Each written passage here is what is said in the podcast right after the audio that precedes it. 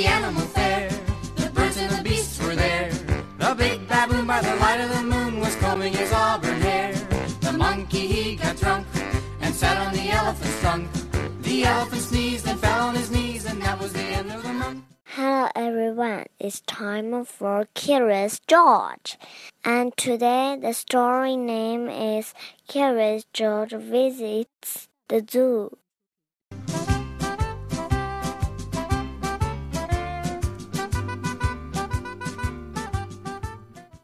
George, said the man, how would you like to see real elephants? Let's go to the zoo. There was a lot to see at the zoo.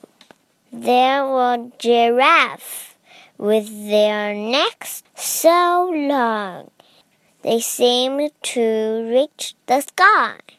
There were the kangaroos carrying their babies in a special pocket. And finally, there were the elephants with their floppy and their long trunks marching on high. It was lunchtime. People were eating on the park benches and picnicking on the grass. I am going to find out what time they feed the lions, said the man with the yellow hat. Wait here and don't get into trouble. While George was waiting, he saw a zookeeper with a pail of bananas for the monkeys. The keeper put the pail down to get a drink at the water fountain. George was hungry.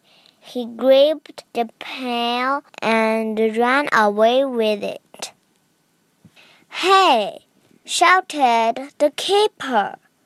Stop that monkey! But George kept on running.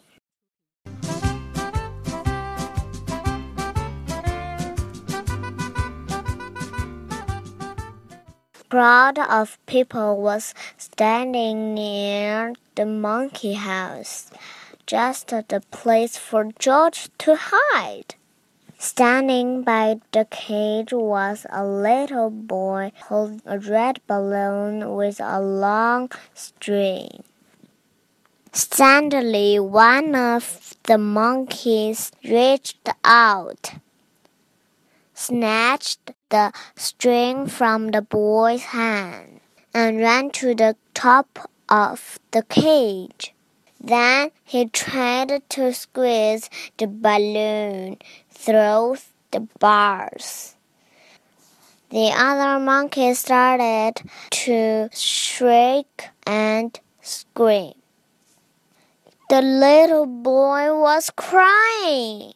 Please couldn't somebody get his balloon back? said the mother. None of the people could reach that high. But George knew what to do.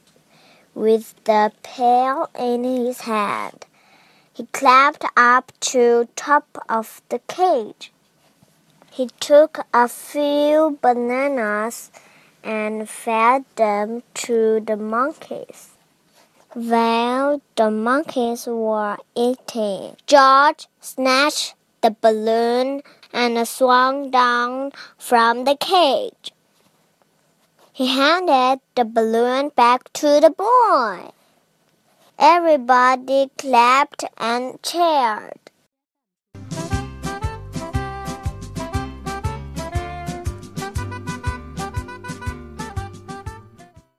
Just then the man with the yellow hat came running.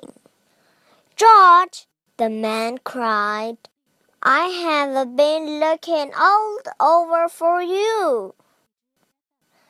Please don't be angry with him, said the mother. He saves my son's balloon. George should not have taken my pail, said the keeper. But he did feed the monkeys. And now it's time to feed ourselves, George, said the man. And that's what they did.